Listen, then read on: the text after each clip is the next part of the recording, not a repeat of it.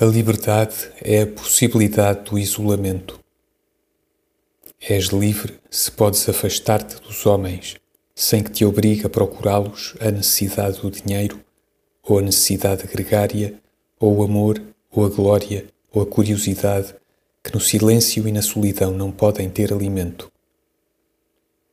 Se te é impossível viver só, nasceste escravo.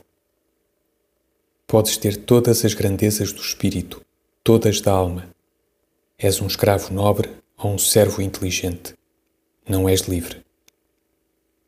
E não está contigo a tragédia, porque a tragédia de nasceres assim não é contigo, mas do destino para si somente.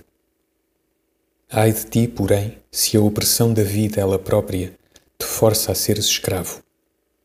Ai de ti, se tendo nascido liberto, capaz de te bastares e de te separares, a penúria te força a conviveres. Essa sim é a tua tragédia e a que trazes contigo.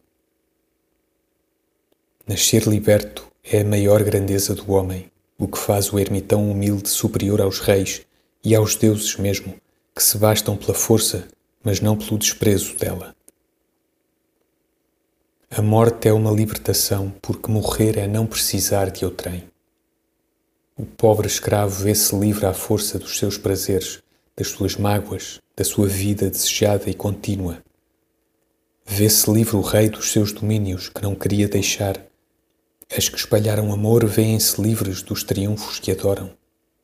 Os que venceram veem-se livres das vitórias para que a sua vida se fadou.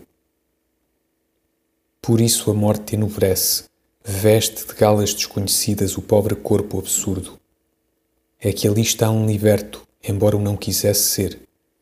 É que ali não está um escravo, embora ele chorando perdesse a servidão.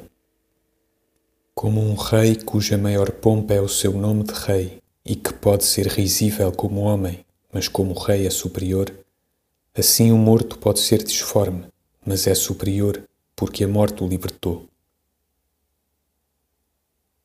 Fecho cansado as portas das minhas janelas Excluo o mundo e um momento tenho a liberdade. Amanhã voltarei a ser escravo. Porém, agora, só, sem necessidade de ninguém, receoso apenas que alguma voz ou presença venha interromper-me, tenho a minha pequena liberdade, os meus momentos de excelsis. Na cadeira onde me recosto, esqueço a vida que me oprime.